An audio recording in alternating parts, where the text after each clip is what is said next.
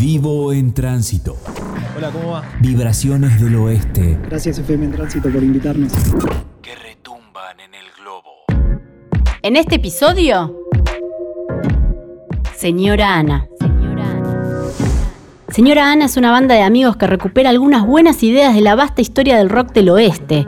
El agite sigue presente en el barrio de la mano de guitarras distorsionadas, letras de amores e injusticias y sonidos que te van a hacer viajar por las canciones de rock que siempre te gustaron.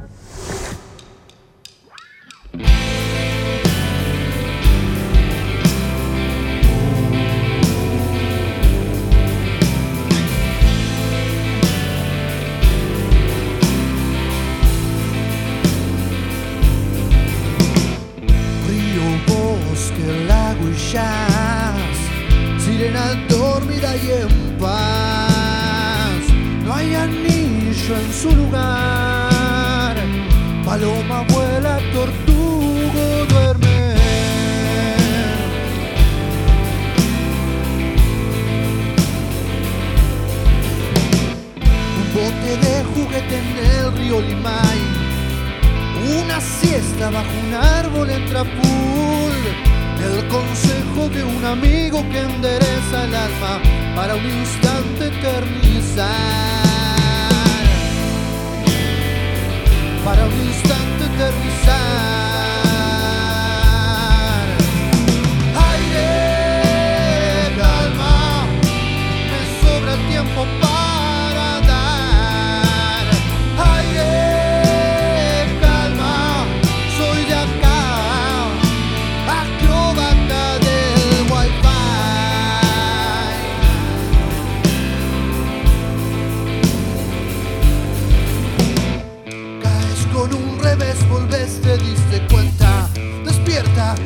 Todo lo que brilla es huerta. Fondo figura en una noche con estrellas de verdad que por lo menos valió la pena intentar.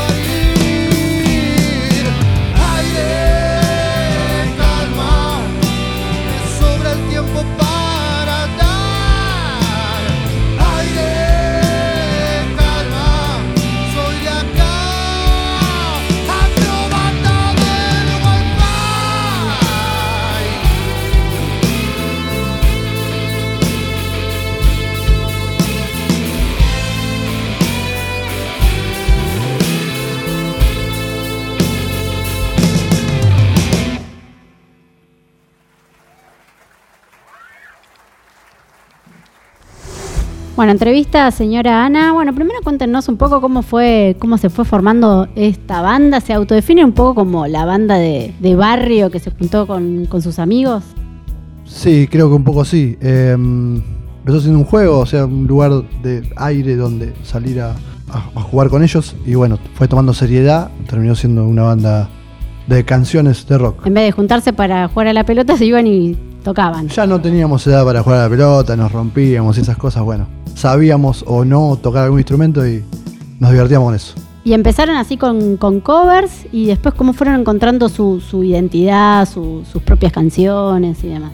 un poco las canciones son intentan de retratar cosas de la vida cotidiana, ¿no? Digamos, las amistades, los desamores y, y sobre todo de, de encontrarnos en algún espacio de vuelta, ¿no? Desde las composiciones, las letras, una banda que siempre piensa y elabora las canciones, los climas, pensando en eso, ¿no? en, lo, en lo cotidiano. ¿no? Por eso también es el estilo quizá que, que decimos que es barrial por eso, ¿no? Que, que intenta recopilar esas cosas desde recuerdos, reflexiones, historias, anécdotas, ¿no?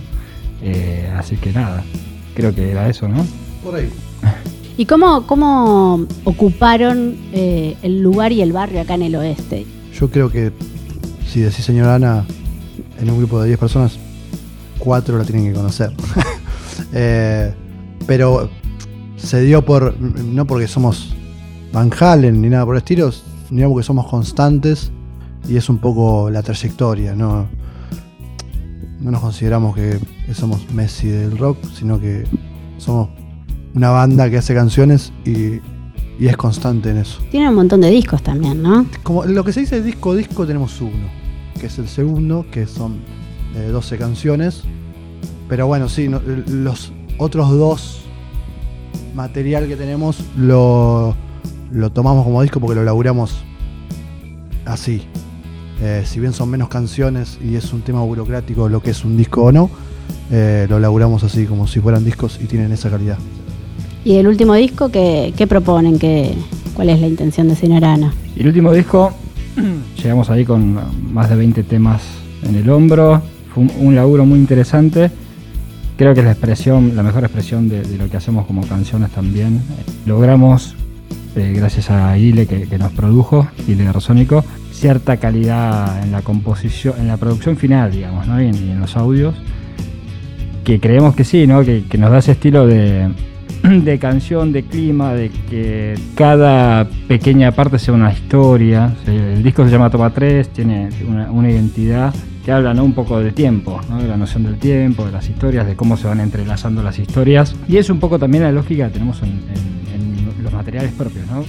Intentamos también matizarla con otras, con otro tipo de arte, ¿no? el fotográfico, en el primer material que hicimos, Encontrarte en el Camino algo parecido también en Todo Nado Reír y en este, si se quiere, un poquitito más con algunas pinceladas artísticas acá de- del cantautor, compositor, líder de la banda. Eh, así que nada. Y no, y, y sí, es verdad, tenemos mucho material y también tenemos mucho de algunos cantautores a, lo- a los cuales intentamos darles tributo, ¿no? De repente un Flaco Espineta, Fito Páez, siendo respetuosos, porque rompemos un poco las versiones pero también es una forma de decir, bueno, ¿no? con otra generación intentar de, de descubrir otras aristas que tienen esas, esas poesías.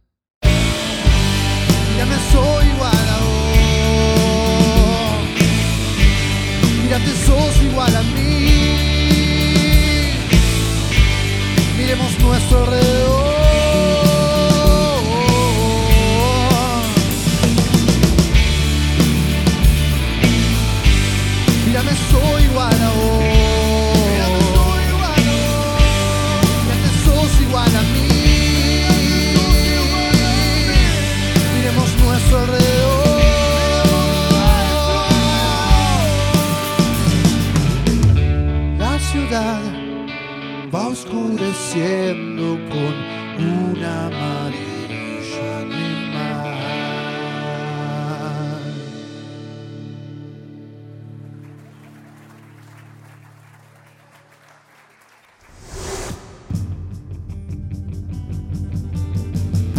Y vinieron de un 2019 que, que tocaban dos veces por mes y después, bueno, un 2020 que, bueno, sabemos cómo, cómo agarró a todos la, pandemia. ¿Cómo fue ese, ese agite en un primer momento de tocar bastante a la propuesta que fue transformarse pandemia y ver qué se puede proponer desde una banda?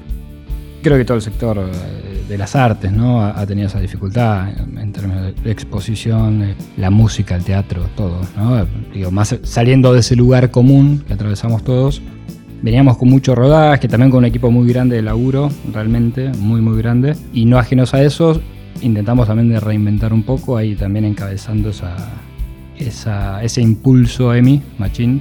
Compramos todos placas de sonido, ¿no? Cada uno se armó su propio home studio, empezamos a grabar a distancia, lo que era primeras veces con un celular, intentando, bueno, a ver dónde sueña me- mejor, ¿no? En el baño, en la cocina, en la terraza.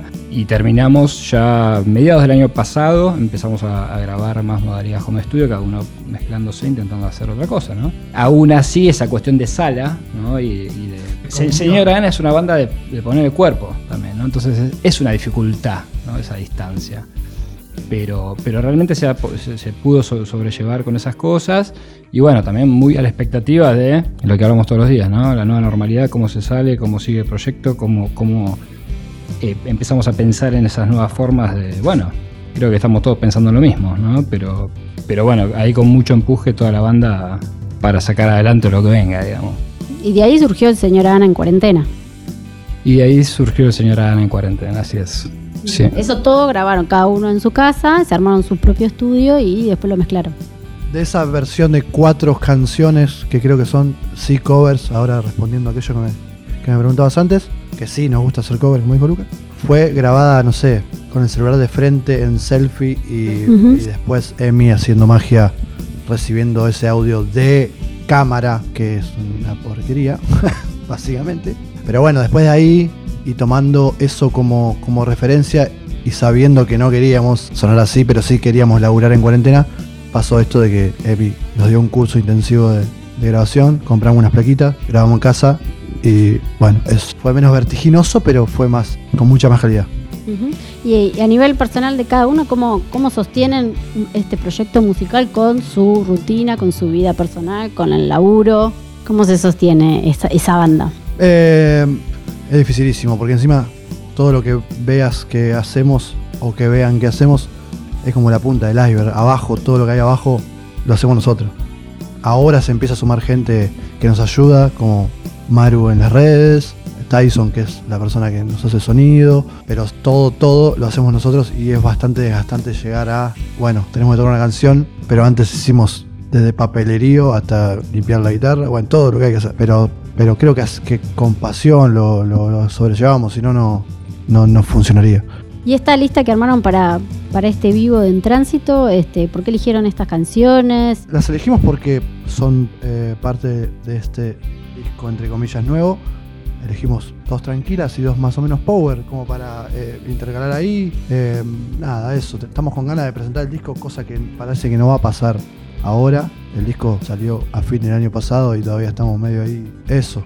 Elegimos canciones del, disco nuevo para poder mostrarlas de una vez. Si bien, igualmente de esto de que sabíamos que no lo íbamos a presentar, por la pandemia, surgieron un montón de laburos audiovisuales que están buenísimos. Son cuatro de seis videitos que los pueden buscar en YouTube, señora. Laburamos con Juano Or- Orbezuela. Eh, Flor Cerquiara, también tenemos ahí como un material fotográfico compilado que tratamos de que no sea un compilado como de PowerPoint y le dimos bastante una vueltita ahí que es un video muy emocionante. Hemos laburado con muchos fotógrafos, fotógrafas y fo- fotógrafes. Flor es una.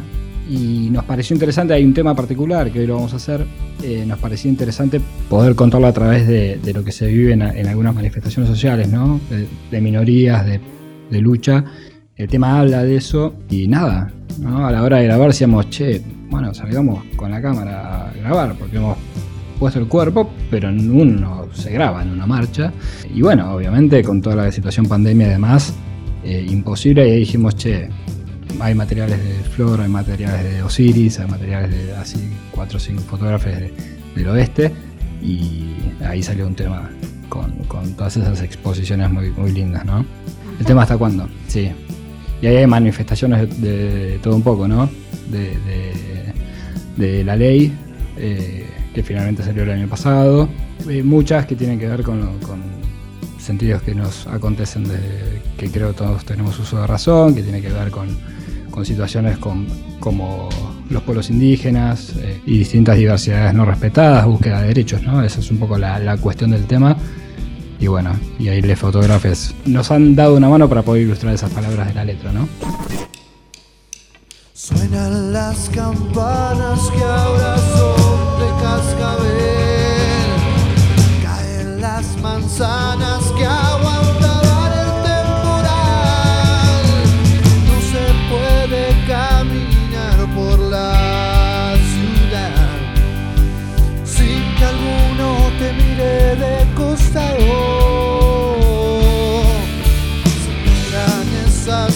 esas voces que hasta en su andar solían hablar.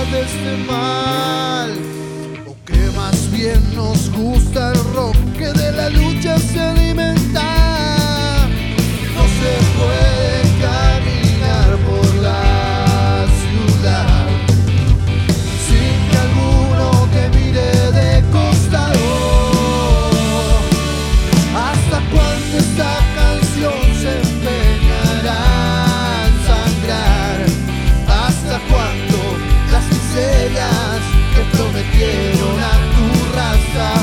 ¿Hasta cuándo apretar?